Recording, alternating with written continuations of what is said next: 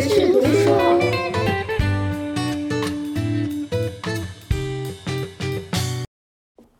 不知道大家有没有遇到过让你改变了一部分自己的地方？对你而言，每当回忆起那个地方，就好像按下了一个时空穿梭开关，咻一下，什么都回来了。回忆带着以前的温度、气息和感受，一同来到现在，好像从来没有离开一样。对小孙和小马而言，那是台湾；对你而言，那又是哪里呢？把青春献给身后那座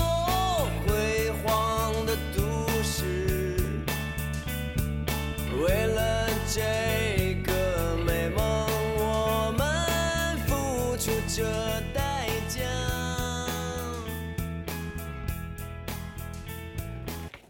你好，欢迎来到别去读书，我是你的 reader 小马，我是你们的 explorer 小孙。本次对谈呢是小孙策划的系列栏目，叫《对话台湾交换生》的第一站。当时听小孙，嗯，跟我提起这个新栏目的时候，我的是激动的心，颤抖的手，当天晚上就想录制第一期。然后我就说，哎，我们能不能先开始？哎，或者是我们这一期要不别录了吧，先把这先把你想录的这一期给录了。但是那个时候呢，因为一没有细节，二当时有一个正在眼前的录制项目，所以就没有细谈。那我们接下来就邀请小孙跟我们讲一下他这个策划，他细节是怎么想的。其实我觉得一个很大原因是这几年的改变，让我想到我其实在这个过程当中是。没有那么多朋友继续在保持联系了，尤其是在，呃，不管是本科毕业还是研究生毕业之后。然后，其实我当时在台湾的时候认识了，当时那个情况下进行了很多深度交流的朋友。那个时候都还很年轻，五年之前我们都很年轻，而且对待这个世界是非常赤诚的，也没有太多的防备感。所以那个时候真的就是。你逮到一个人就开始跟他聊，就是你觉得人生的意义是什么，以及你对这个更多的局势怎么看？逮到一个人就开始掏心掏肺，是不是？对。但是这些朋友可能就随着不管是回到不同的地方，还是大家就各自忙了起来，然后也没有特别深的这种情感的基础，所以到之后可能就失去联络了。我一方面呢，很想知道他们过去五年怎么样了，因为在我眼里，呃，这些女生她们是非常优秀、有不同闪光点的人，所以我想通过这个回溯一下，我当时我们在台湾的时候过得怎么样，以及发生了什么，讨论了什么，这五年我们又经历了什么，发生了哪些改变。其实不是所有人都像我们一样，我觉得这种是起起码是一方面的原因是。那个赤诚之心是没有变的，就是我当初信任你的那个状态。当我再次遇见你的时候，我还是那个状态。我们有一个很重要的一点是，并没有因为那些时间而改变。那你刚才说的时候，我就想说，那为什么是台湾呢？为什么不能是别的地方呢？因为照你刚才说的那个意思，是因为五年前我们还很年轻。所以台湾只是碰巧，就是撞在那个时间点上了，撞在我们思考人生意义的时间点。我觉得那个时候它很短，其实我们都只交换了一个学期，就是半年的时间，但是它的密度很高，不管是你的交友还是你体验以及你交流那个密度很高，所以它会像是人生非常非常快的，你去感受了一个地方的文化，以及认识了很多人，然后。嗯，包括可能你很快速的去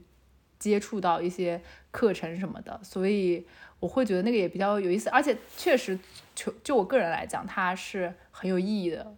嗯，一段时间，它确实对我的人生产生了很大的影响。我也知道很多人因为这段经历受到了很大的影响，所以也不知道为什么，就反正挺听劝的。可能年轻的时候，就是你经历了耳根子又软，然后它就是能对你造成很大的影响。最后总结到最后结局是听劝。谈一 谈我们两个当时为什么选择去台湾交换。嗯，好呀。我记得我那个时候是应该是大二申请，然后大三出去。我当时规划是，就我们大三就没什么课程了，然后我就觉得大三我就开始准备考研了。我当时，嗯，大本科四年是非常卷的一个人，然后我活得非常的封闭，就是不知道是因为那个时候的自我价值感不高，就比较自卑，所以就不太敢跟就是外界打交道，嗯，所以我就在一个比较安全区里面想，就在这四年赶紧毕业，我就把这个苦行僧做到底。然后那个时候，我我也不太是那种会愿意花家里钱的那种类型，就是从小的可能受到教育吧。然后结果一个契机就是朋有一个朋友，他就很坦然，就觉得这个是为了教育花的钱。然后我妈那年做生意确实是豪赚了一笔，所以当时家里也有这个经济的这个基础。当时学院里面，因为我负责那个一个报纸，然后当时我就大三，我想做自己的事情，就那两年的报纸，我就。不想再负责，但是那个领导就他就想让我继续干，然后我就我就不愿意就是再干，我就觉得就是有点逃出去的感觉，所以我就当时不是我主动选择要去台湾，其实是一种被动的逃离。还记得到上海之前那个晚上，我跟我的就是从小在一块的发小好朋友，我们俩散步，然后我记得经过那个店的门口，我就跟他说，我说我好紧张，因为我没有怎么出去，就是去外。就是那种跟你文化完全背景不一样的外地，我说我好紧张，然后去的学校又很好，当时去清大嘛，又很好，就觉得嗯，万一我很菜怎么办？万一 就是别人看不起我怎么办？然后万一外面很危险怎么办？我这个朋友是他当时高中的时候，就他爸爸就给他送到德国去待了一段时间，就整个的心态就比我淡然很多，他就跟我说你不要怕。所以这个其实刚好就是我去台湾之前一个基调非常自卑、非常封闭，然后非常不安的一个人。哦，和我知道的完全不一样。我的话就比你的那个理由搞笑一点。我呢，当时是硕士二年级的时候去的是台湾师范大学，你去的是那个清华嘛，然后。当时呢是早就听说有这个项目，其实我上一个学期就想去的，但是我导师说不行，你别走了，你要是去了，你就听不到我在这儿上的课了，那你怎么写毕业论文？就被他摁住了，摁住了，摁了一学期。我第二年去的，那就是我的硕士第二年的上半学期，对，二零一七年。然后去的时候呢。呃，我们家倒是没什么阻碍，因为 这个也很好笑。因为我出生的时候，我妈 算命说你们家小孩呢，要么是拿笔的，要么是画画的，要么是写字儿。这个很搞笑。我没学过画画，但是大家都知道我画画还挺厉害的。然后呢，我妈很怕我画画养活不了自己，所以逼我走上了这条学文学的道路。那个算命的，因为因为他说的这个话推算准了我未来的这个走向之后，我妈就特别相信。然后那个算命的人说我是会在境外生活的，就是我会离开这里的。我妈就特别害怕，然后特别是算命的说我走是以一种留学的方式走的，所以我不知道我妈堵了我多少次留学的路啊。然后后来就听说有一有一个去台湾的短暂的机会，我妈就觉得出境了，这个。算命的这个咒语就打破了，所以他听说了这个事儿之后特别鼓励我，然后心态也和你比较不一样，因为可能我从小到处走嘛，我十十二三岁就自己从上海回东北到沈阳嘛，所以我本身对于离开一个地方去另外一个地方是没什么感觉，然后同时又从小特别喜欢看台剧。所以 非常期待，非常兴奋，然后就去了。去了之后也没有，我是一个没有什么学术理想。现在说到这儿有点那什么，就是没有什么学术理想的人。然后，但是去了之后，发现那一整个环境是很能够孕育和激发你对学术的想象和热情的环境啊。所以我是在那儿被激发了一个对学术的向往，然后回国受虐的，反正就大概是这样。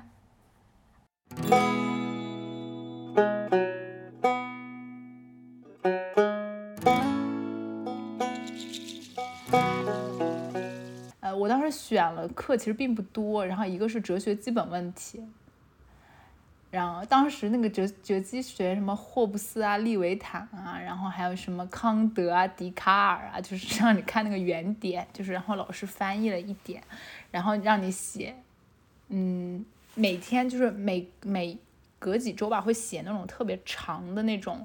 论述，就是你自己就是他给你提出提出问题之后，你自己要重新论述，然后发散什么。第二门课是当代华文小说精选，好像是，我记得那个时候。呃，黄锦树还有那个连阎连科，应该我都是那个时候呃最开始接触的。因为当时我去台湾之前，包括白先勇他们，其实我就看的挺多的，就基本上把白先勇全看了，就了解一些台湾就华文小说还有马来小说吧。其实那个时候就稍微有有接触到一点。然后第三门课是嗯媒介与社会，它那个是有点通识课的。嗯，就还好，但是确实当时对台湾的那个媒体，他们那个报系啊、报业啊，包括他们什么就那种娱乐化那种报系报业看的确实挺多。嗯，第四门课是设计与绘画，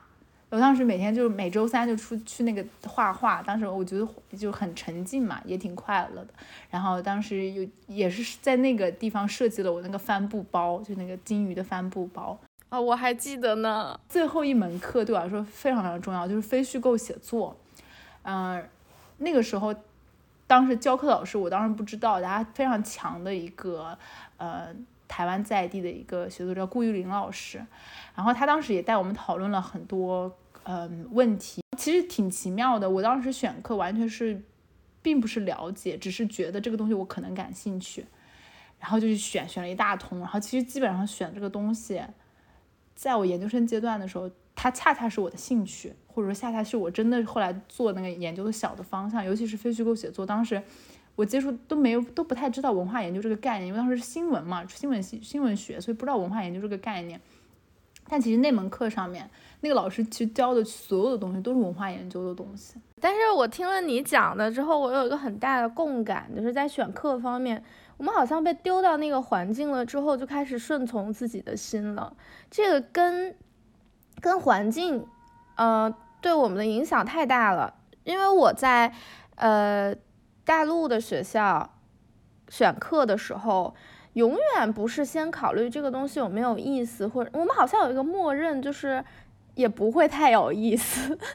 然后它服务于一个很基础的考试，然后你本科的时候是服务于一个基础的考试嘛？我读硕士是服务于一个最终的课程论文。那我真正的这堂课学习下来的东西，会对于我写课程论文有建树吗？往往是没有的，没有帮助的。就是我们是有一种通识性的教法教给你，然后让你选择一个你有兴趣的作家，因为我学文学的嘛。然后对这个作家进行文本的细读，那文本细读的，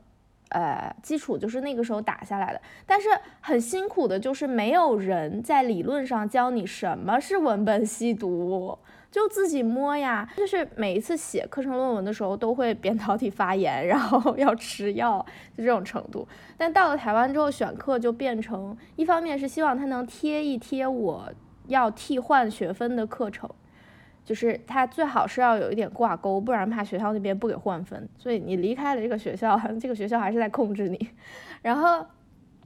呃，我当时选了一个台湾新诗，就是陈一之老师讲的。那之前我对诗只只只有基本的了解，就大雁和我的保姆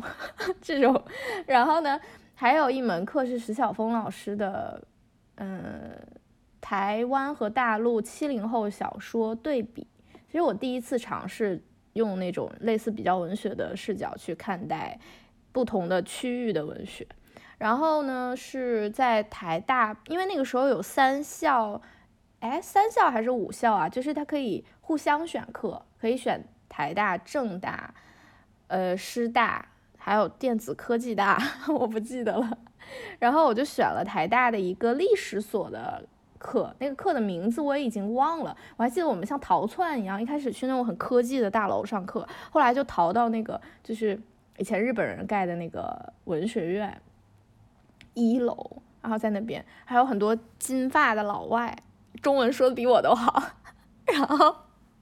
那个课也很有意思，那个课我每周三去和你一样，然后每周三坐着那个公交车听着那个。嗯，老师傅给门给卡，我就是学了这几句闽南语，因为报站名儿。然后去台大的话，就是他那个课是又有另外一种感觉。如果说陈一之老师对我的影响就是告诉我什么是现代诗，让我喜欢上现代诗，并且以优质的，嗯，用中文写作的现代诗来指引你的话，那台大的这个老师就是让我知道，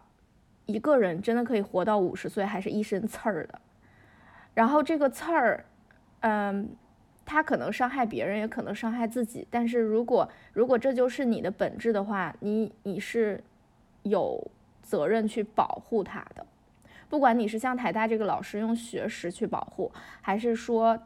跑到一个更更能够包容这个刺儿的环境，不管怎么样，你是需要去保护他的。这个是做学术很重要的东西。就那个老师，他本身他的观点和立论都是非常激进的，就是让你如果不听他的阐释，你会觉得他很片面。比方说，在我不懂呃哲学的时候，他他就说出那种中国没有哲学这种话，然后用三四堂课跟你讲为什么中国是没有哲学的哦，你才知道原来他对哲学的定义是西方本位的。所以一个西方本位的哲学。的观念去看中国，那他就觉得中国是没哲学的。记得当时我上哲学的基本问题第一节课的时候，那个老师就说中国是没有哲学的，我还站起来反驳了他，就我说我大概罗列了就诸子百家这，但其实我后来经常会回想就是这个事情，我会觉得他们可能所追求的这种体系或者是一些逻辑，它有一个对于哲学非常嗯坚固或者框架化的一个定义。那么在这种定义之下，可能就是说他这个就是所谓的中国没有哲学，可能就是成立的。但是那个时候我也不知道为什么，也不知道怎么想的。因为如果说我们现在就回头在想，你要两个不同的观点进行对话，首先我们在同一个语境里面，或者说同一个前提之下。但那个时候其实我跟那个老师可能想的不是在一个前提之下的，鸡同鸭讲。我们现在如果想要反驳这些老师的那个立论，中国没有哲学的立论，应该去打破他的那个评判体系。打破那个西方本位的评判体系，但是如果你把那个东西打破了，那哲学其实也就不存在了。那哲学这个词儿从哪儿来的呀？那我们就要建构自己的去定义哲学的东西了，就是用中国的那一套思想体系诞生的结构去命名西方的。那个哲学了，所以这又是另外的话题。我是觉得他们说的是没有问题的，而且他们能够服务于自己的观点。还有最打动我的就是他们没有不敢跟学生说的话。就是我记得那个老师真一身刺儿，在课上大骂台湾，说那个什么多元到现在这种程度就是乱套。顾老师嘛，他也是，他就经常就是上课可能提到某一个东西就会动情，然后流泪。他大概也是五十岁左右吧，我记得他当时讲说，他所帮助的从事性工性行业的女性工作者，在去呃抗议或者活动的时候，直接把自己的伤口暴露在那个应该是医院的，就是政客眼前，就直接就把自己的裤子脱下来，还是衣服脱下来。当时顾老师不在，他是听别人转述给他的，他当时就哭了，因为他觉得那种是一种武器。就是他把他的伤口化成一种武器，然后他就是真的就把自己是个受害者的身份袒露在所谓就是嗯权力拥有者或者上位者的这种角度，他就当时就讲的时候就就开始哽咽，就反正当时他也给我有一种感觉，我一生能够保持他这样的状态，在年轻的时候非常的有激情，然后到五十多岁的时候依然能保持那种很纯粹，然后。你仍然很大胆，而且他很开放嘛，他真的对我的很多想法，他非常认真的去倾听。我记得他那时候看了我的几篇文章，就回给我很很很长的那种反馈，以及就说觉得我的文笔非常的有魅力，那个对我来说是很重要的一个评价，嗯。然后我我当时年纪很尚轻，然后就觉得碰到了一个自己很重要的一个女性前辈，或者说一个呃人生的像是一个坐标和一个标杆一样的人，她到现在仍然是对我影响非常大的女性前辈之一。嗯，然后那个时候年少就经常给她发邮件，其实后来想想看，现在回想起来真的是一种，就是你可能会给对方造造成很大的压力。就我现在以我现在的状态回想起来，那个时候就是。好自我，就很真的很自恋，你就只在乎自己的感受，就是你没有去站在别人地方去想，所以后来隔了一年，我就没有给他发邮件。然后，但是我会很愧疚，因为他当时，嗯，在我报那个呃保研夏令营的时候，也给我写了推荐信，给我写的非常感人至深的，就是一个推荐信。我觉得我现在可能到了某年龄，还把它裱起来那种感觉，就是很情真意切嘛。然后他真的很希望你好。然后，但是我后来就读上研究生或者怎么样，就隔了很长一段时间，我就是没有去联系他。很奇怪，就是不知道你什么心理作祟，就是那段时间你可能自己内在发生很大的变化，然后你也没有再继续创作，没有任何的表达，你会觉得啊，我好像没有长进，我我怎么样去交代这个东西，我也没有当初那个时候很赤裸或者很诚心、很勇敢的那一份。然后直到去年的时候，我就真的给他就发了一封邮件，包括给郑老师也发了封，就是哲学的那个老师发了一封邮件，就是大概就是问候他们。两个老师都回复我，然后顾老师我就跟他讲了我自己内心的心迹，就是一方面想要联系，一方面不知道怎么联系，一方面又觉得太久没联系了，非常的愧疚。他就给我回了一段，他说我很理解你年你这种年少人这种想要去联系却没有，嗯，却又不敢联系这样的心情。他说他曾经也有过，大概意思就是说。嗯，不要害怕分开，会有机缘，我们会再次相遇。你要勇敢大胆的往前走。哦，我现在就觉得，就他每次就是你看到我的眼泪了吗？好感人啊！天呐，让我拿张纸。他就是他五十多岁了，他保有这种非常高度的敏感以及他非常同理你，然后他给了你最深切的祝福，然后他曾经那么的认可你。所以我会觉得，他就是顾老师对我来说，他永远就像我心内心的一颗种子一样。我我会我我我也相信，就在未来可能过几年之后，我觉得我还会跟他再度相遇，甚至我会更成熟，我会跟他更容易进行一些对谈。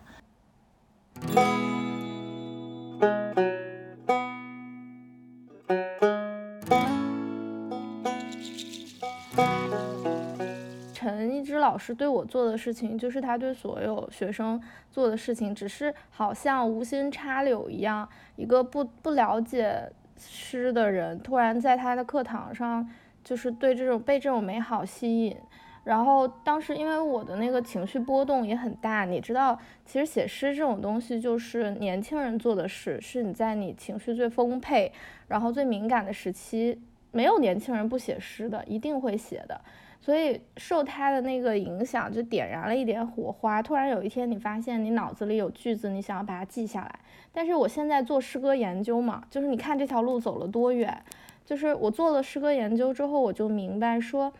呃，灵感的迸发和那个句子走进脑海中是一个非常非常粗浅的阶段，可能所有的。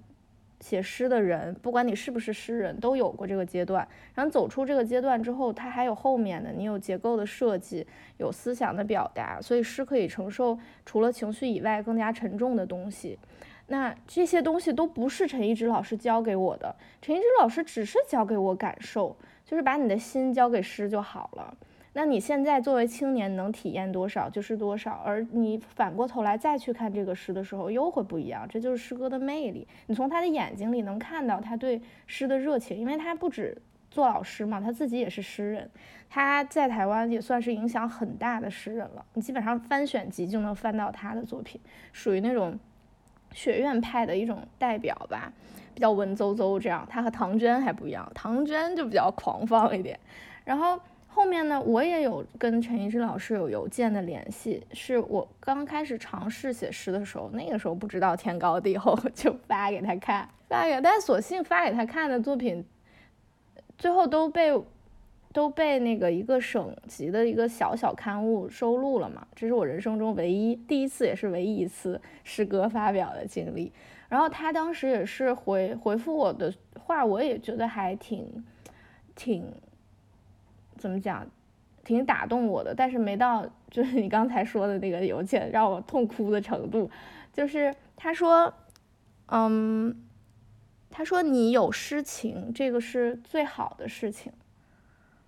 然后稍微的评价了一下我那几首诗，然后跟我说，其中有一首他觉得写的最好，但是你需要注意的是什么什么什么，就提了一些非常中肯的关于创作的意见。哎，那是我第一次写诗，哎，他这种级别的诗人 就是给你提意见呢，不要钱，哎，你就会觉得说真好，是不是嘛？后面我也有。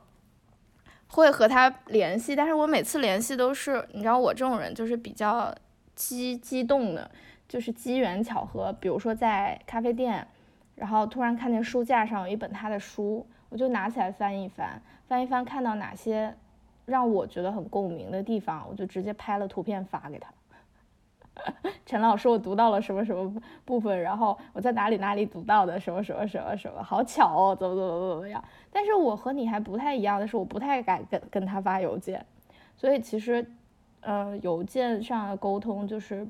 比较的少，但是可以感受得到，其实台湾老师可能会有一个共通的特点，就是他们他们不会轻视学生的邮件。我后来就是有收到这样邮件往来，其实就是港中文那个。韩国的那个老师，他也，呃，当时就是面试失败之后，他给我发的，嗯，就是安慰的那个信吧。然后他一方面他就很肯那个研究计划，他当最后给我留的就是，就是继续写作，然后继续思考。但是当时我已经就是我当时的想法就是，你港中文不要我，老子不念了，我这个学术圈我就不来了，我就。可能等之后有消息的时候，还会跟他报一下，就说到底后来去了哪里这样子。我觉得这种前辈的，嗯，尤其是对我来说，可能女性前辈这种存在是非常有、非常重要的。你知道，我前段时间看那个铃木良美和上野千鹤子那个《始于极限》他们那个书信往来的时候，我就能强烈感觉到。就是这个，就是女性前前辈在我们生命中的那种力量，在创你，然后 推动你重塑你自己。这个和我一直以来的人生对于学知识的观念是一样的。我记得我大学刚毕业上研究生，被一些课程创了之后，我感受到的那种自卑感，就促使我写下一段话，我到现在都很认同。我感觉在这一点上，我可能是没有长进的。就我写的是什么呢？知识不是河流一样的，不是一连串就奔腾不息、汹涌不绝的。知识是拼图，其实它就在你的桌面上，你只是拿到了一块，这一块还碰不到它的伙伴，但你没关系啊，你就一直去搜寻这些拼图，总有一天你会发现，哎，这个是可以拼上的。那你最后拼拼拼，它就拼出来了。然后在这一段话下边，半年之后我又写了一段。说，哦，原来学习知识是搭建大楼，但是这栋楼永远都建不完，因为你学着学着，你就觉得哪一块不对了，你就要把它打碎、拆了重建。所以学习就是在这个建设和重建的过程中循环往复的。我现在还是这么想，我没有一些什么新的 想法。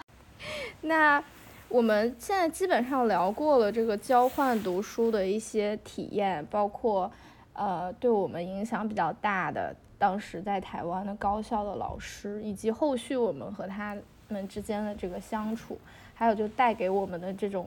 深深的感动和，真的，我觉得现在回看有点指引未来的感觉。那除了念书之外，我们在台湾还干啥了？我们在台湾还旅游了，就环岛，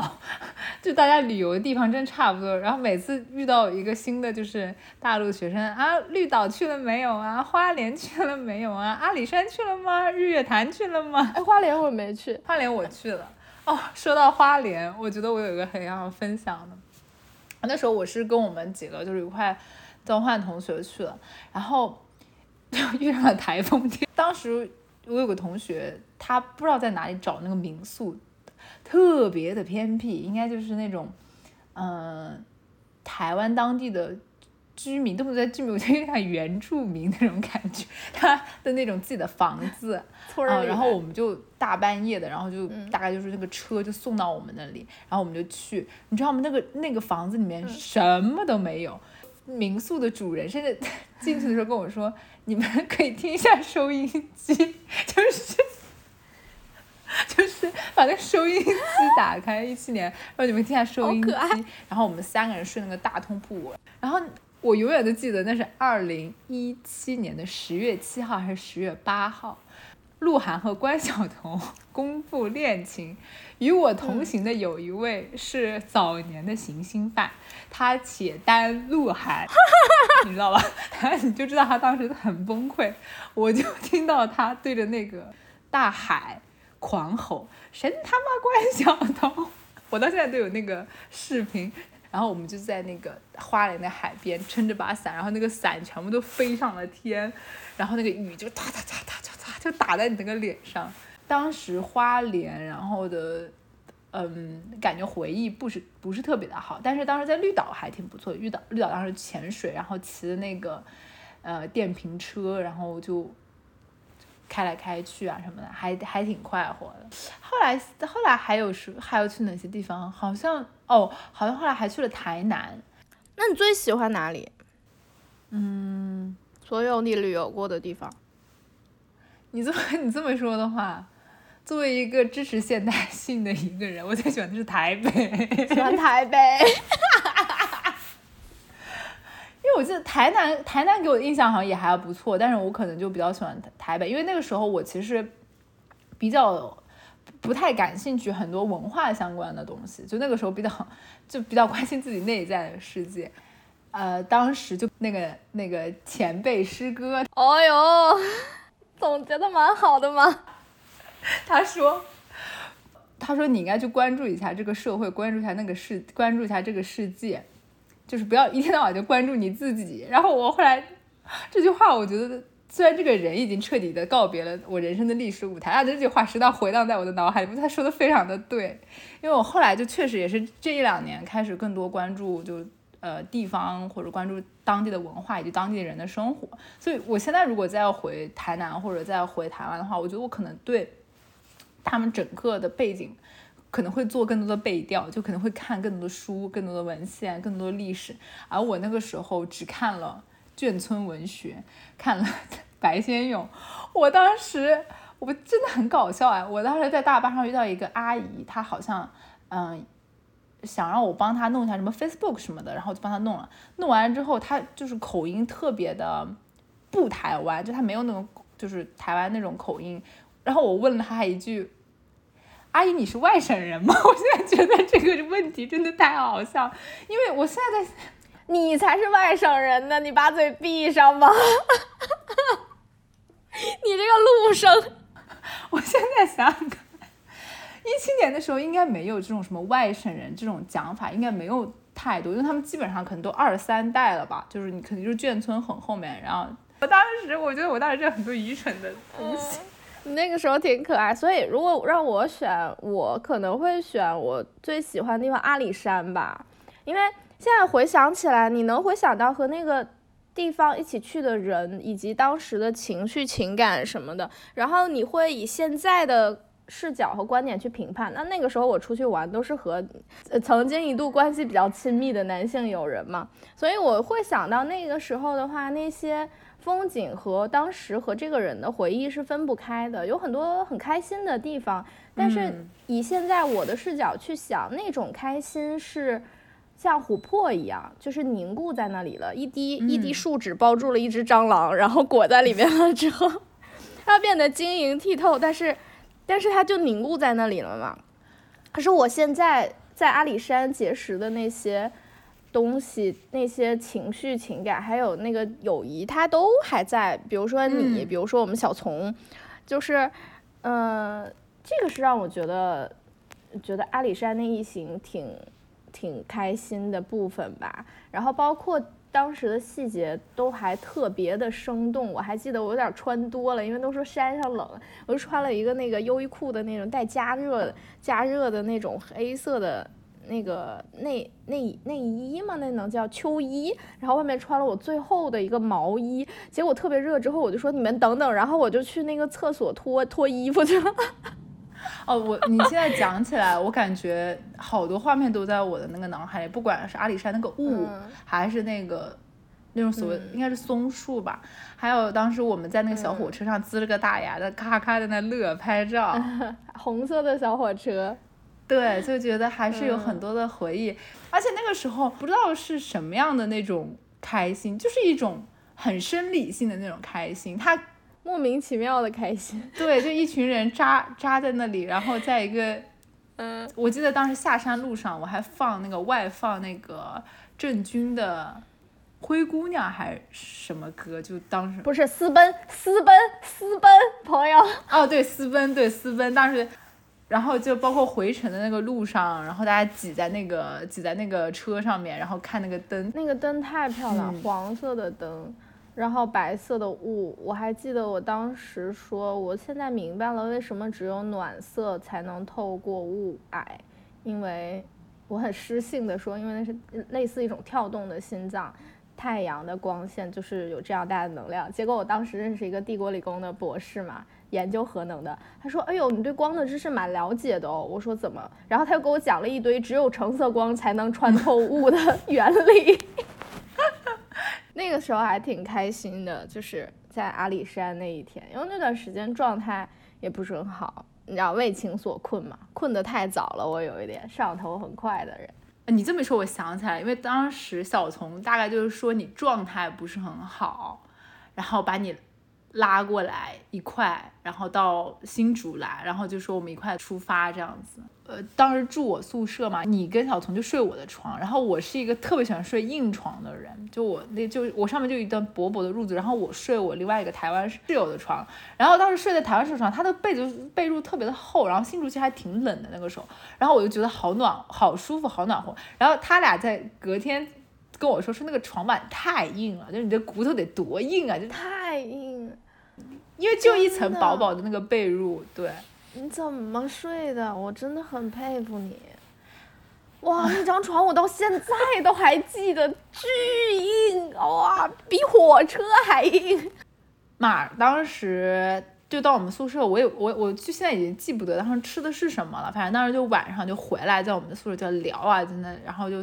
三个人坐在那，咔咔咔的，主要是我跟小马的输出，因为宠宠他一直都是一个 I N 安静的人，对他非常安静。然后我们俩就在那炸，就一直在那吵吵吵吵。然后其实我一直觉得，就是清大的晚上，就是你要知道我们那个斋，就是他们叫什么，当时我都忘了那个叫什么斋了，就是类似于书院那种模式。他们是那种三四点钟在那种书院里面打麻将那种类型，我就觉得特别的吵。直到那天就。我们我们就一直在聊嘛，就畅聊到很晚，一直在啊，然后两人嗓子又大，然后又声音又尖，就是你的整个那个，可能那个宿舍就回荡着我们俩那个大陆人的那个口音，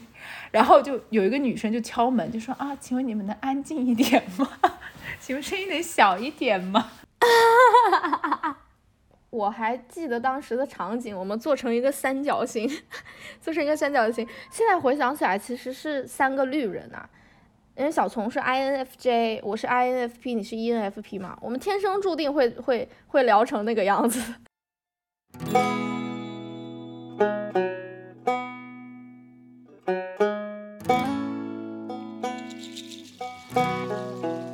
那个时候可能还是主要跟交换生一块玩，然后交换生结伴。我当时认识的台湾同学，就是我的室友，还有嗯上课的几个一块做 pray 小组 pray 的同学。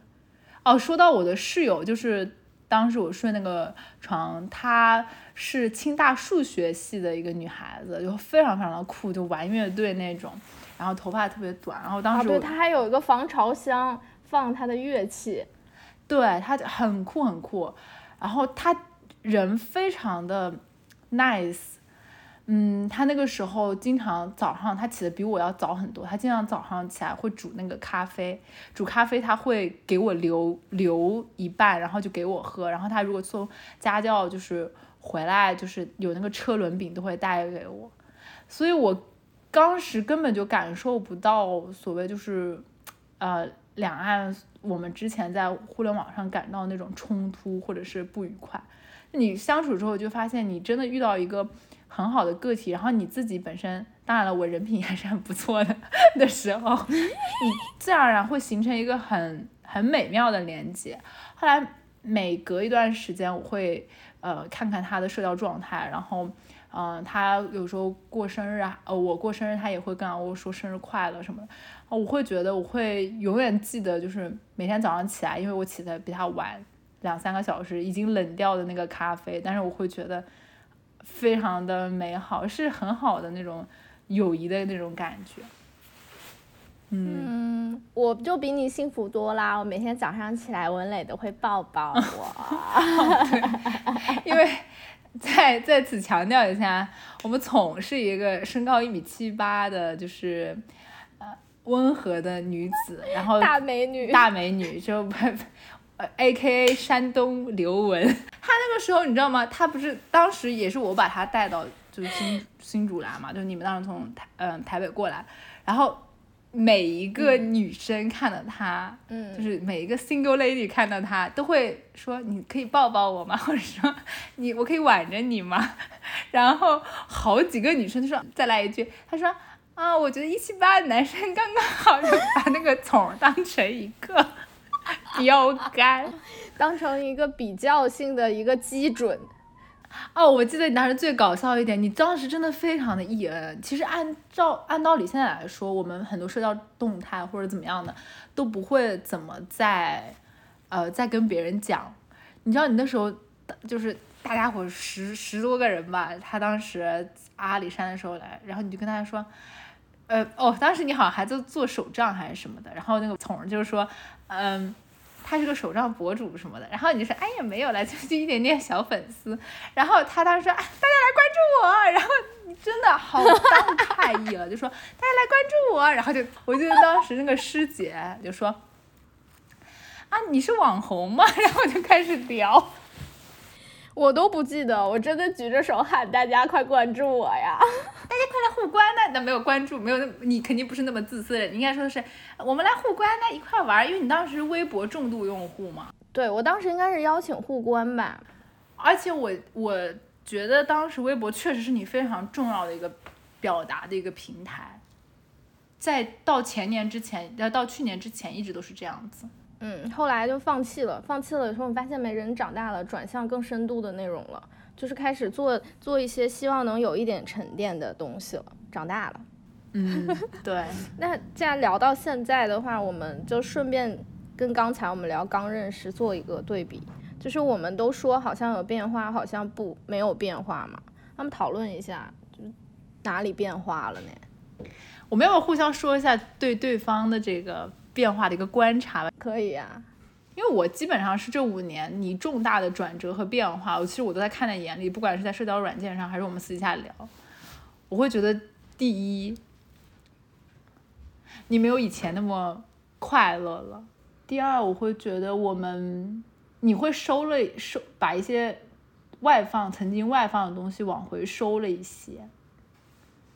因为因为我看到过，就过去五年，我有看到过你非常往外冲和拿着武器冲呀的那个那个那个状态，但是我觉得你现在往往回收了很多，然后甚至，嗯，我觉得你对于外界的一些冲突的这种处理方式，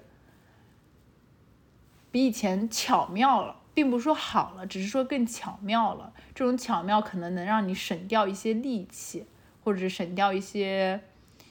嗯，不必要自己的内耗和伤害。我觉得是这样子。我发现这个其实还挺难讲的，就是你在说一个人的变化的时候，因为尤其是你，你一直跟他朝夕相处，你们俩之间相处的方式和感觉没有变，所以你只能拆开个体来讲。嗯，但我一直觉得，就是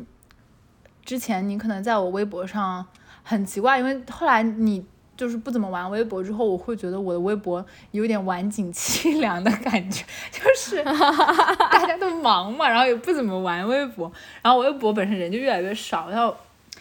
嗯，但是我觉得你那个时候对我来说就是一直在表达、一直在输出的。一个人，然后你只要看到这个人还在，然后你当时，比如说我状态不好的时候，看到你还在表达说你自己状态很好，或者你很开心，嗯，或者你有些 思考，我会觉得啊真好，然后觉得会觉得有些安慰，尤其是我自己状态特别不好的时候，就看到你很幸福的时候，我会觉得这样真好，就起码有人在幸福，我觉得对我来说是件很重要的事情。然后现在我觉得大家都在一个不快乐，但是又互相发疯的状态。大家现在都开始疯了，忽然发现前几年似乎我好像在发疯那个阶段一点都不疯，我只是提前了而已，比大家早一点而已。你那个时候非常非常在乎很多人，都在乎他者，就这个人不仅是亲密的朋友，而是你竭尽可能的去照顾到所有人。所以我之前一直觉得，就是你是一个比我更无私的人，以及更考虑他人的人。就虽然你一直跟我说说觉得我很会爱关爱别人或者怎么样，但是我觉得有的时候我对于那种个体的一些东西，可能不是源于我自身对于他的关怀，而只是 我的素质，我自己接受的教育要求我这样子去做，而只是因为我是一个有素质的人。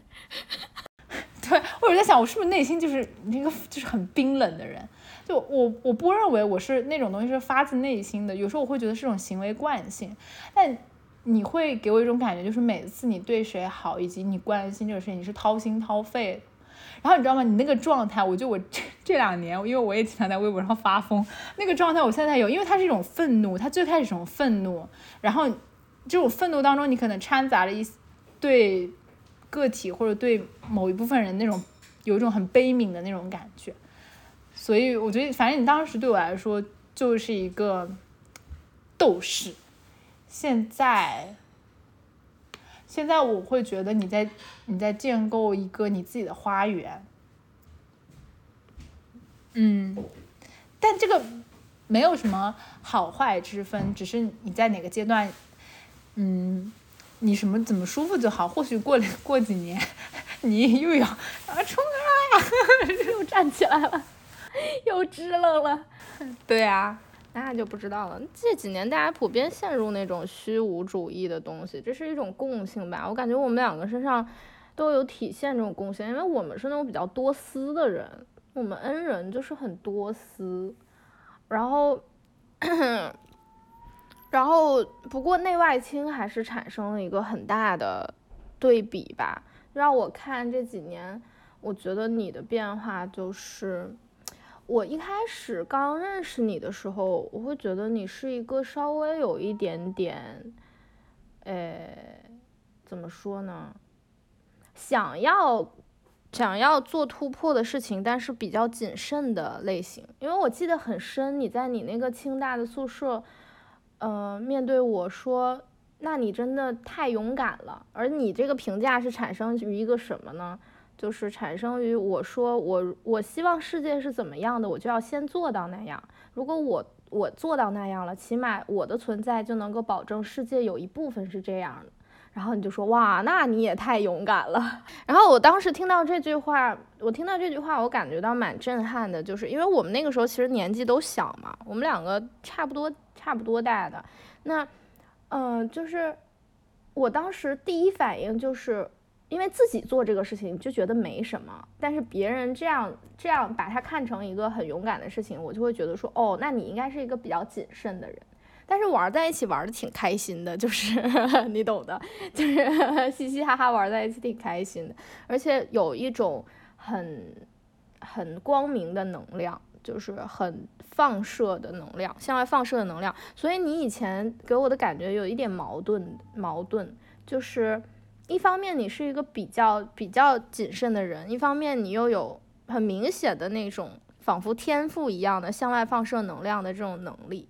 然后那你就很矛盾啊，那但那你是放射不放射呢？就是你又谨慎是吧？然后你又在那放射能量，就是一种这样的状态。然后加上后面你开始。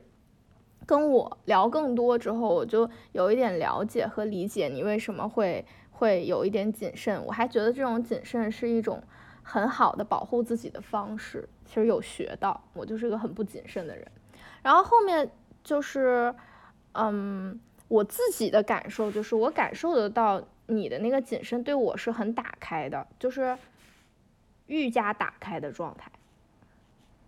你懂吗？所以在我眼里看来。这方面的变化可能是个人的，就是可能你对待世界里上其他的事情都是谨慎的，但是你对我反正不咋谨慎，而且我能看得到那个谨慎打开的这个这个感觉，所以我我觉得第一个变化就是可能不那么谨慎了。还有一个就是从从那种僵硬的认可自己变成很认可自己的状态，就是以前你对自己的认可是很容易被他人动摇的，特别是被那个关系比较好、一度关系非常好的前辈男性。友人就是这种东西，就是在疯狂的动摇你。你每次在碰到他人的这种撞击的时候，你都会去就是深刻的就是怀疑自己。现在的状态就是一点点怀疑，被别人撞了之后一点点怀疑，然后在怀疑的时候突然之间问自己：我为什么要怀疑我自己？所以那个内在的自我坚固了一点，这个我感觉是人在成长的过程中都会有的一个阶段，就是所以总结而言就是在成长，这五年在成长，不能说不能说是高铁，也可以说是非常快速的成长。然后还有一个就是。对于那个，这是你最近你跟我分享的一点嘛，就是对于目标的那种放下，这个东西我其实感觉到很深刻的就是那个之前我做这个节目的最初，不就邀请你嘛，说我们两个一起来做吧，因为我觉得你对这个东西很有兴趣，而且听播客时间又比我久，然后。策划能力又是很好的，表达能力也很好，这个东西我也能做，你为什么不能做？一起玩呗。但是你就觉得你就拒绝我了，我特别震惊，我就觉得说咱们什么都是能玩在一起的人，为什么要拒绝我？然后后来你就跟我解释为什么，然后发现说你是因为希望他有一个，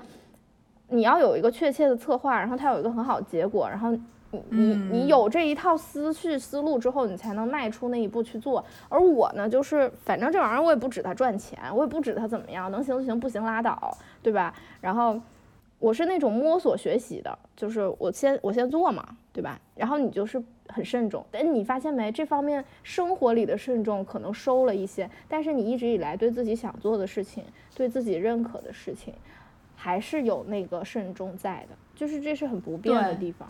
嗯，我觉得可能就近期，不管是跟你在一块玩，或者是在哪里玩，不管是看电视剧的玩，还是做播客的玩，我可能自己也在慢慢摸索自己这种做事的方式。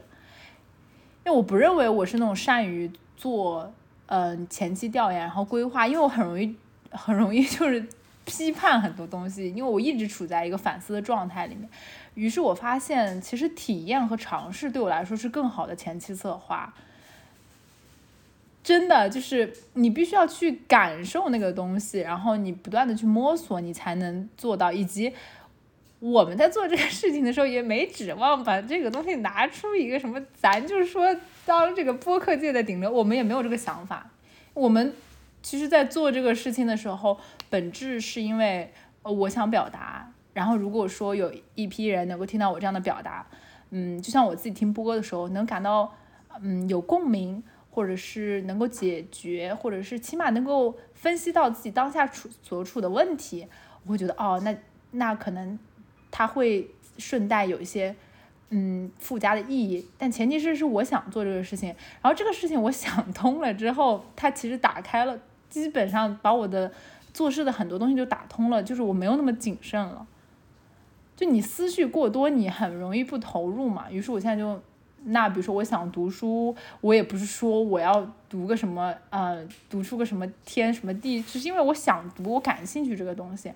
我想做研究，想读博，也只是因为，只是因为我我真的确实有很多的，就是要思考，要思绪，并不是说，我已经不再是本科那个天真的想当大学老师的那个我自己了。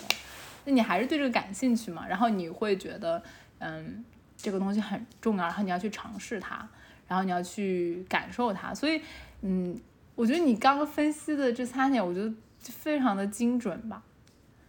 然后我确我确实我确实是一个非常谨慎的一个人。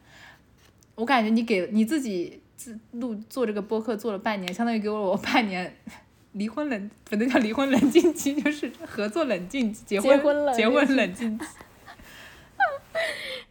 我觉得听你讲就是找对了合作伙伴的感觉，因为我最开始想做就是很简单的原因。我听那个浅木文化有限公司，然后感受到那种深深的被抚慰的感觉，然后我就想说抚慰他人这个事情我也是能做的，然后那我的目的可能就是抚慰一下他人。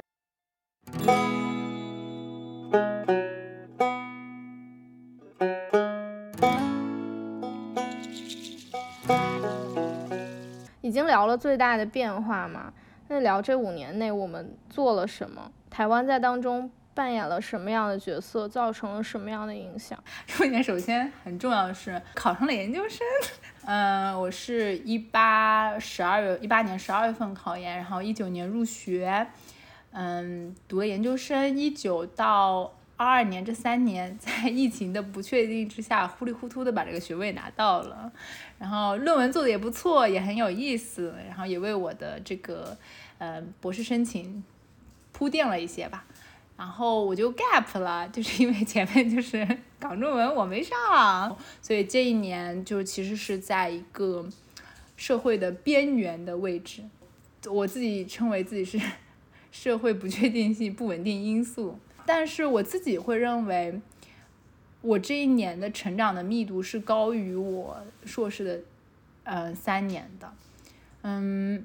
因为我认为我在三年的过程当中，实际上我对于学术圈和我自己是否想要以这个为此生的一个职业，其实已经在产生犹疑了。但是当时我所处的环境以及我本人有点怕麻烦在自我的探索上面。就是你感觉到不对劲，但是你还不敢推翻这个东西，你没有相信自己的直觉。所以当时港中文跟我说你没过的时候，我心想说，倒也正常，就是因为因为你不诚心嘛。就我当时考研的时候，我是很诚心的。那你当时港中文没过的时候，觉得也很正常，因为我不是很诚心。虽然这个老师我也很喜欢，但前提是他是是就是你没有那种诚心的感觉，你就觉得不诚心，你是做不成某些事情的。嗯，我就是。以我的个人经验来看，然后我就那三年我没有推翻一些东西，嗯，它只是在一个混沌当中，不管是环境的还是我自己的问题，然后我觉得我这一年一直在思考这个事情，就是又想把自己的人生一五规划、二五规划什么的做的满满当当的，这半年就发现就是我可能就是没有办法。在当下想明白我要做什么，或者我在当下我想明白，嗯，十年干什么，十五年干什么？当然，你比如说别人说什么五年赚个一百万，或者怎么怎么，这种规划咱也能做。就是如果你说出来，咱也能做，只是说这个东西你不是你想要的，然后你又没有办法用你的用一个非常具体的东西去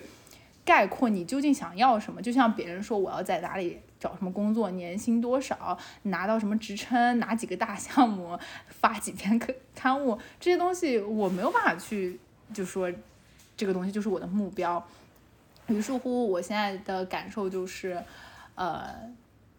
就是你对于这种你要想明白你的人生的终极奥义以及你终极的目标的这种焦虑感和一种迫切感放下了。这个是可能过去这几年对我来说最最重要的一个变化。当你的这种对于未来的无限规划和对于未来未来的你想不断去预言你自己未来的这个嗯想法，你放下了之后，其实你能够沉浸在当下，然后你会觉得，嗯，未来的每一步路它不再那么抽象，也不再那么的模糊。起码就比如说，我们之前说，我说等我博士毕业之后，或者你先你先打前哨战，咱们开始做那个文化创业相关的东西。哎，它现在不模糊了。我们现在，因为我们现在已经在做了，也不说创业吧，就是我们不断的去，我们现在在探索这个事情嘛。对呀，为什么要等呢？因为我对自己，就像你说的，可能在经历了这五年之后，我对自己的。能力、才华是有认可的。我当我能够在心态上和行动上面放下，我要变 J 啊，今年 就是放下这个东西的时候，我就会觉得，嗯，我想要的那个东西它就并不遥远。然后加上我知道我身边有很多的同伴，所以也不孤单，就会相信自己很多。在这个过程当中，我觉得台湾扮演的我的角色，就是他确立了那个极大的自我认可，就是当初刚去的那个自卑的我，嗯，对自己的能力和自己的潜力是有很大的犹疑的，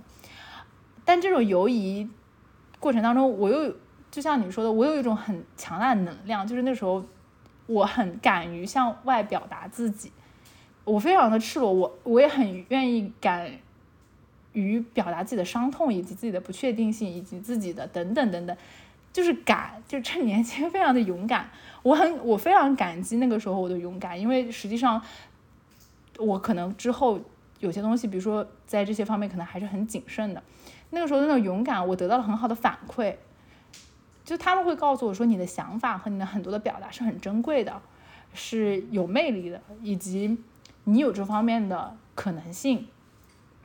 所以他当时确立了极大的自我，不管是以成绩绩点的方式，还是属于这种导师反馈的方式，还是属于在。朋友之间这种反馈吧，因为当时我结交了很多很有意思的朋友，因为在我的眼里，他们是我很欣赏的人。当他们欣赏我的时候，我会觉得他们这份欣赏，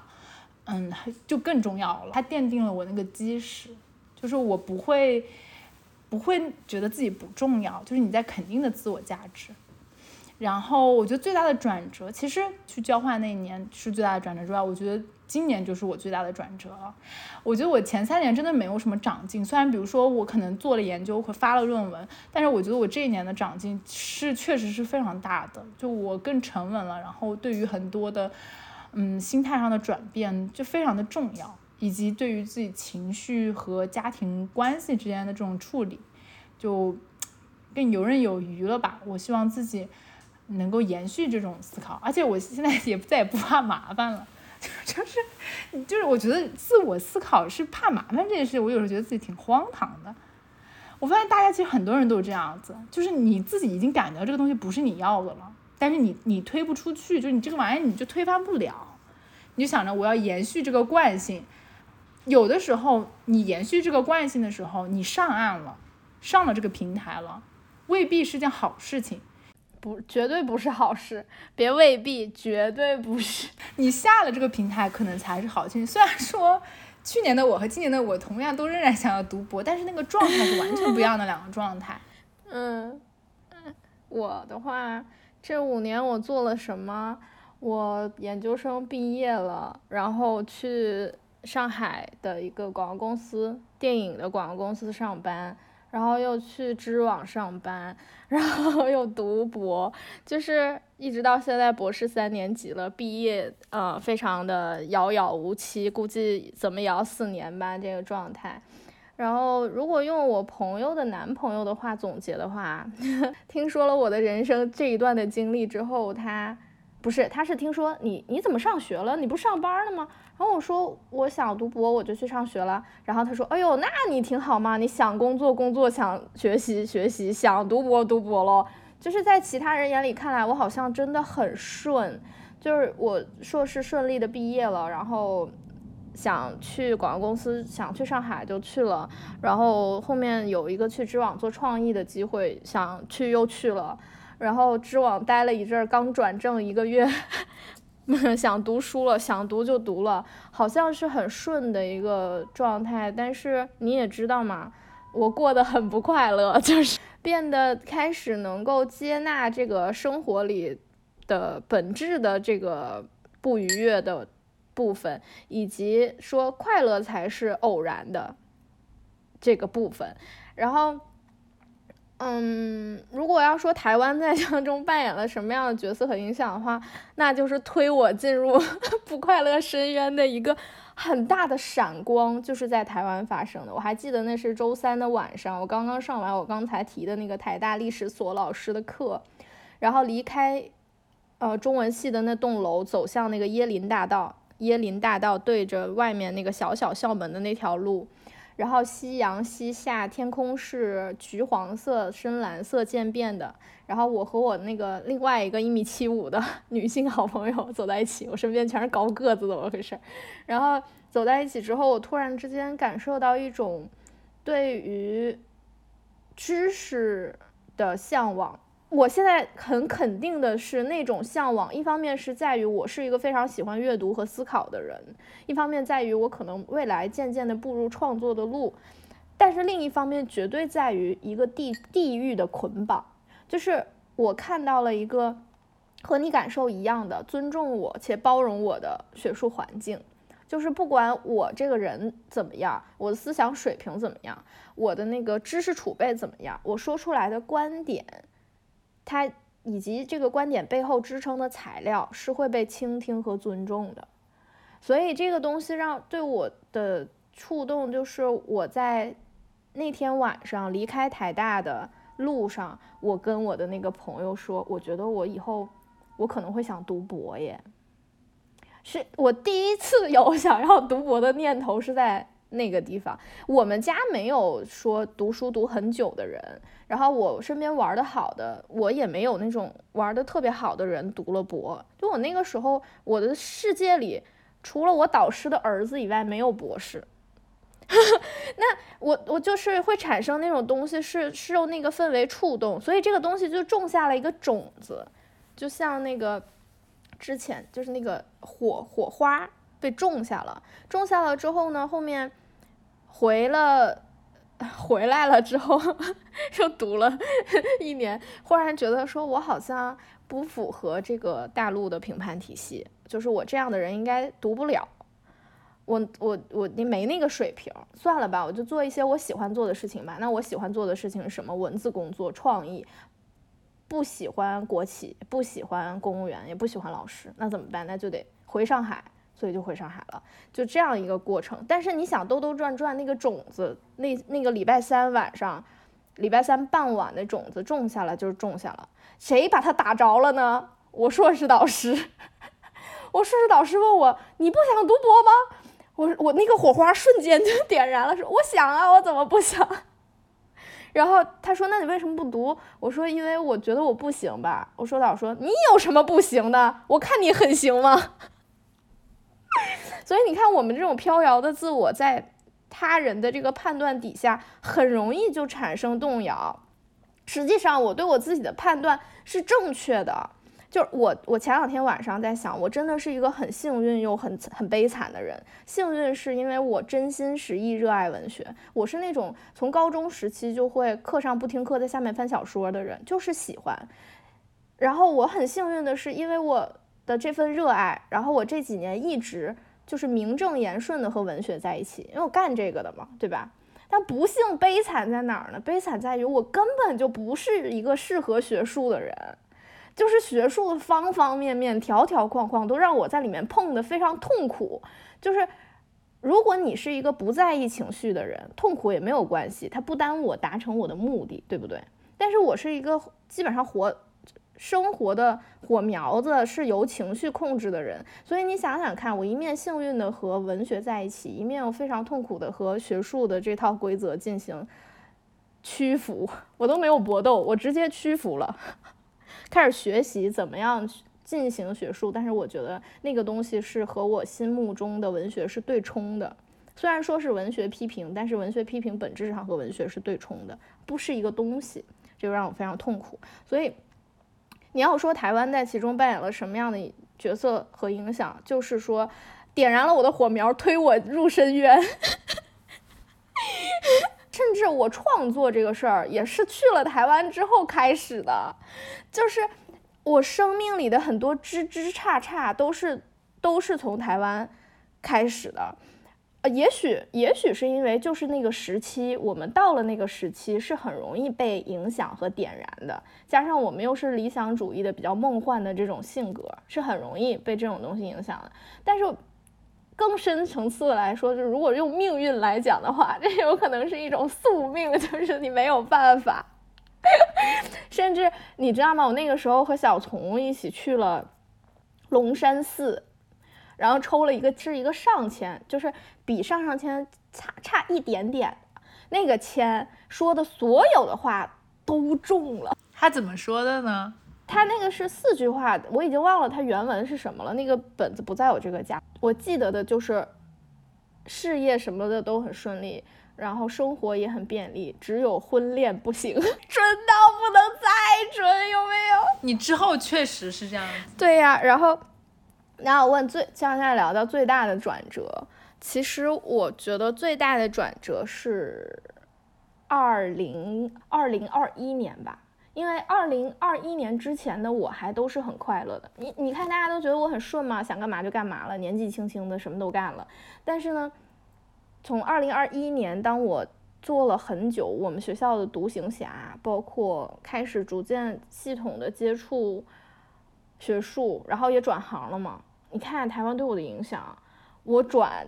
台港海海外华文文学了，我不做现当代了，然后我我做诗歌了。嗯，全是台湾的影响，就是，但是都很不快乐。就是从二一年以后开始吧，就整个人变得，呃，习惯于苦痛的生活，然后明白快乐才是少见的闪光，然后更加明白说我的年轻，哎，这么说有点奇怪，我现在也很年轻，我 二二零年之前的人生是非常非常幸运的，我非常傻的。没头没脑的去做了很多可能很多人都没有机会去做的事情，并且我还很快乐。即便我有一个不太好的恋爱的 经历，但是那一段的过程中，还是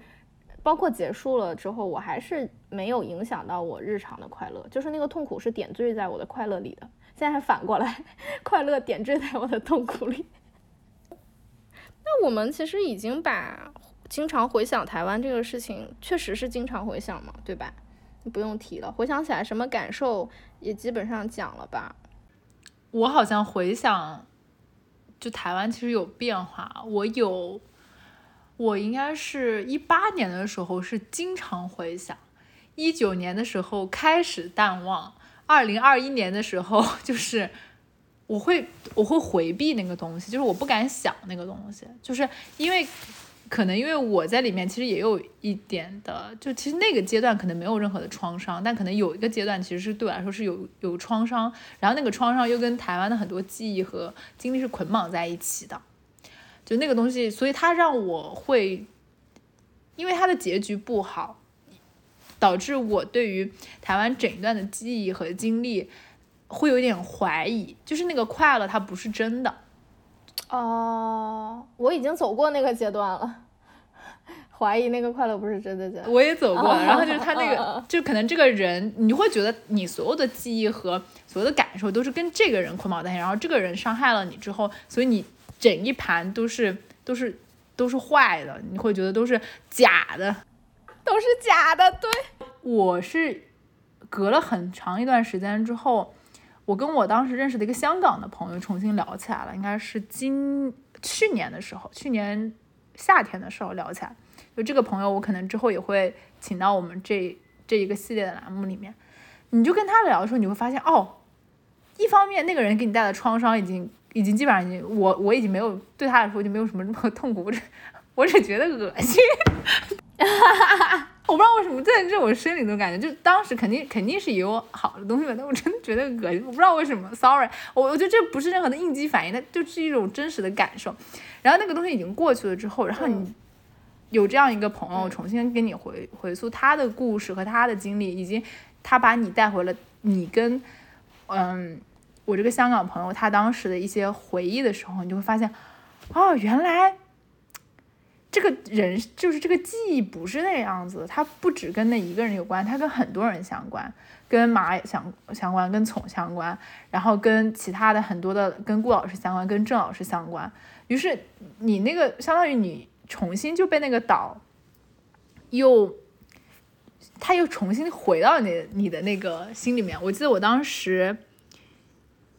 写的是岛与我之间就回归到了纯粹的岛与我。没有被附加其他的标签和痕迹，于是我和记忆就还是充沛着的，还是美好且开朗的。我感觉好像就是从去年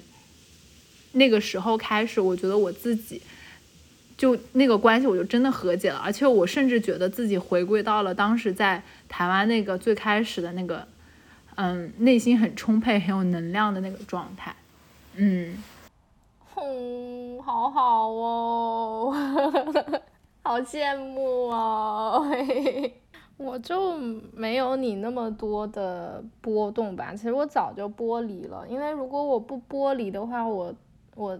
我要和他呃做区分的时候会非常的难受，所以我很快就剥离了。就是我对台湾一直以来的感受都是很好的，包括我想到我去过的那些地方，在师大周边吃过的好吃的啊，石原。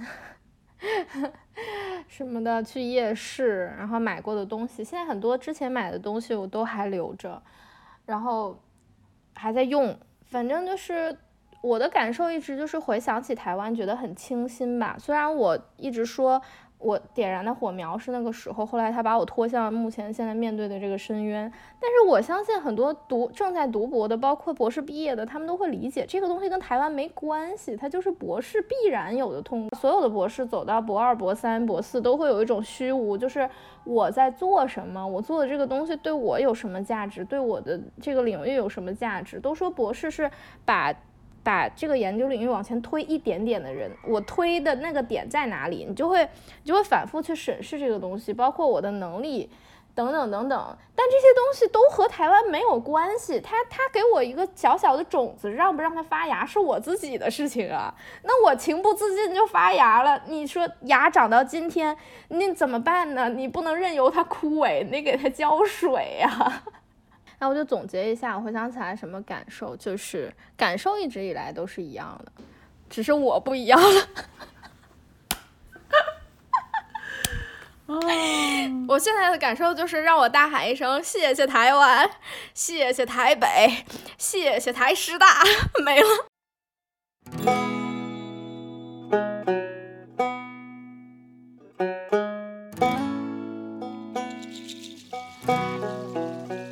经历了一些非常感伤的、愉快的，包括频频回头。我们两个这一期节目其实就是在回头的过程。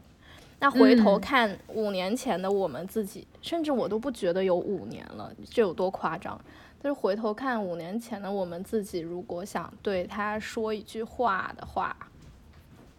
你想说什么？只能说一句吗？那，你多说几句也是可以的。首先告诉你，你考研考上了，不要太焦虑。然后，但是考研考上了也不是什么好事情，人生还是得继续。然后，我最想跟他讲的是，你很棒。然后，我觉得虽然你那时候读的书没有现在多，但你真的很棒，而且你的很多的想法和很多的思考，还有很多的表达。非常的好，很有天赋，是未经雕琢的璞玉。你说完了？嗯，我我想说的是，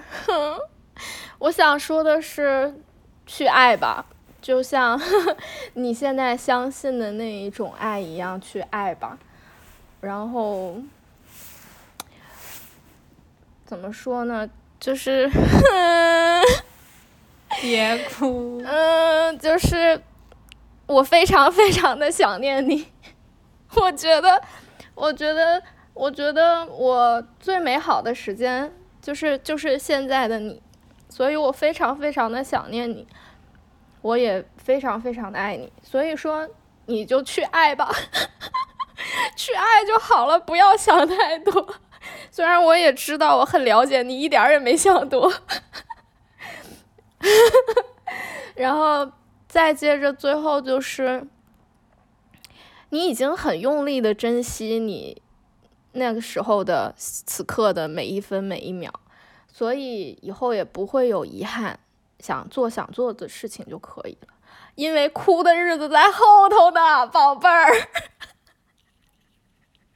我也要跟五年前的小马说一句。我认为现在的你依然是我眼中最美好的你，跟最开始遇到你是一样的。然后我相信哭的日子是确实是我们现在的现在，但是笑的日子一定在以后，嗯一定以后一定是笑的日子是更多的。好嘞，好呀，嗯，今天我们在眼泪和一如既往的欢笑当中结束了本期的别去读书。然后之后呢，我会以 explore 小孙的身份继续，嗯，带来一些新的朋友跟大家一起讨论台湾的事情。台湾对我跟小马来说，永远都是非常珍贵的回忆，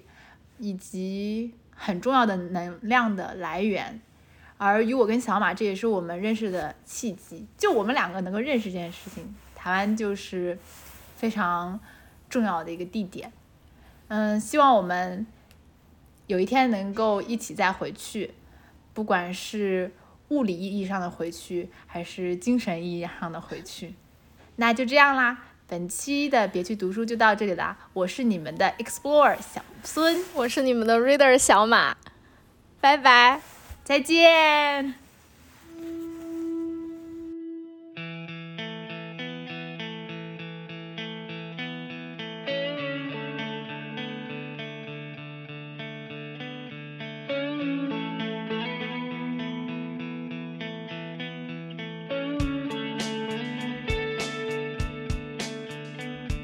青春写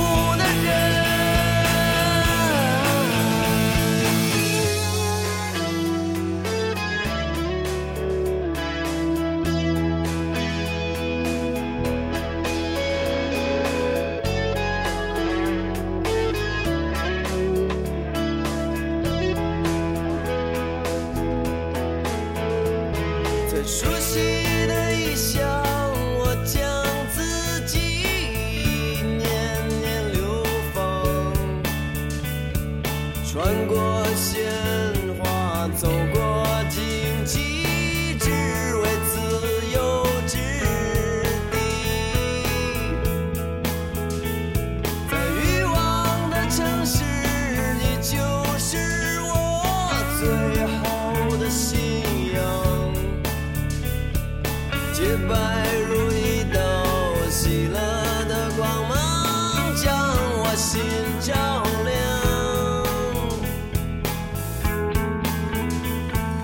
不要